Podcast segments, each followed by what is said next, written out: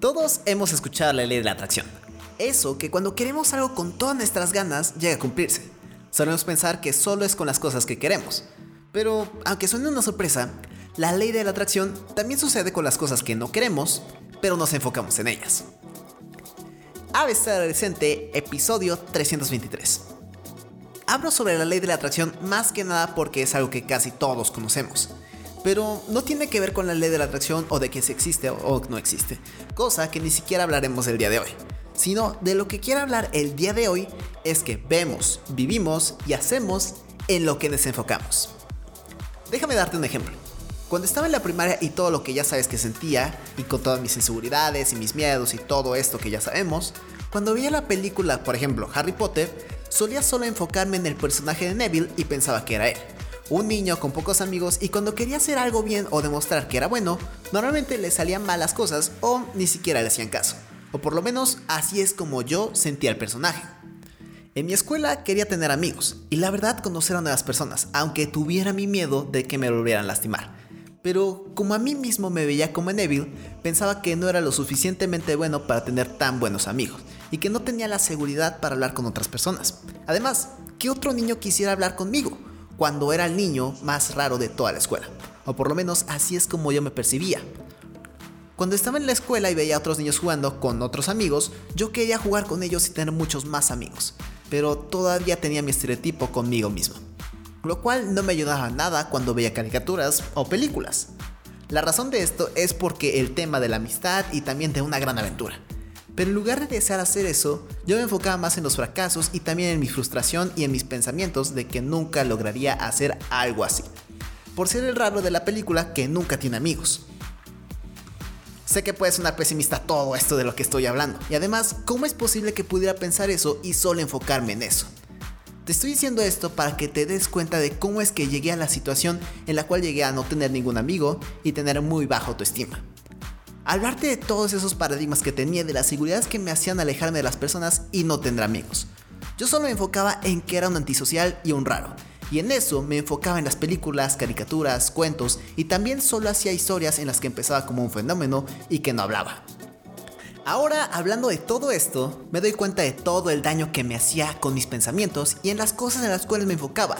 Cómo yo mismo construía mis miedos y esos miedos formaban una autoestima muy baja, cosa que hacía otra vez tener más miedos y seguir bajando mi autoestima una y otra vez siendo un cuento de nunca acabar. Pero esto no solo tiene que ver con Sigores como persona. Otro ejemplo es una historia de tenis. Era un sábado en el cual iríamos a otra ciudad para festejar el cumpleaños de mi papá con toda la familia.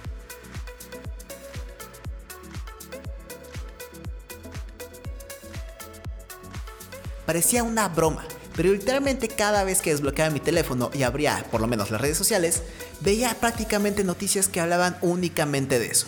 O también veía videos y no prácticamente no dejaban de recordarme que no los iba a poder comprar porque íbamos a estar de viaje. Llegamos a la ciudad y el plan era ir a un centro comercial en el cual comeríamos con toda la familia.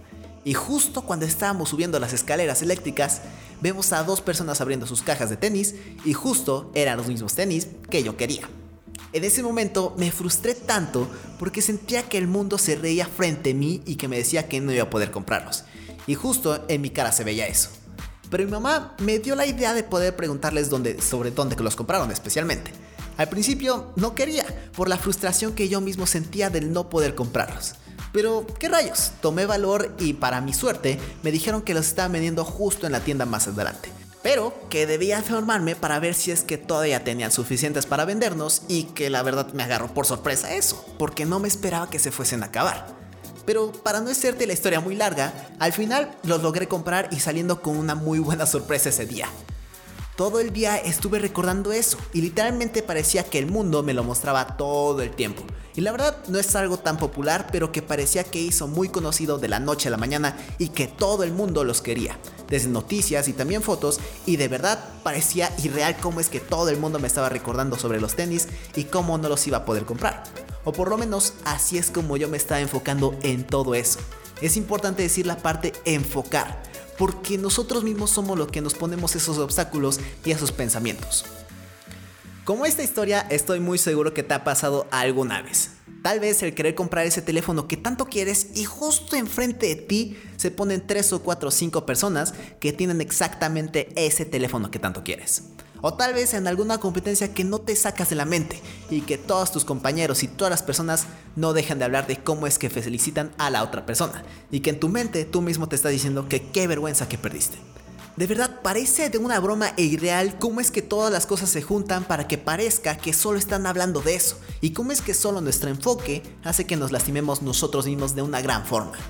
Pero esto no solo son con las cosas, sino que también con el comportamiento, como es que te dije con el caso de mi inseguridad en la escuela. Por eso, el día de hoy quiero que escribas dos o tres cosas buenas que te han pasado el día de hoy. No tienen que ser cosas increíbles como que tu crush te dijo que le gustas, o que sacaste 100 en esa materia en la cual todos están llorando, o igual que ganaste la lotería, sino que pueden ser cosas más sencillas. Tal vez que hoy comiste tu plato favorito, o que hoy fue el primer día en el cual hiciste ejercicio, o que leíste un pequeño tiempo o que conociste a una nueva persona. Por ejemplo, el día de hoy limpié mi cuarto y ahora estoy más organizado. Pasé un buen tiempo con mi familia y grabé un episodio del día de hoy. Esas fueron mis tres cosas. Bastante sencillo, ¿no lo crees? Ahora te pregunto a ti. ¿Cuáles fueron las tuyas? Y eso es todo por el podcast de hoy. Si te gustó y quieres escuchar más, ve a abcadolescente.com.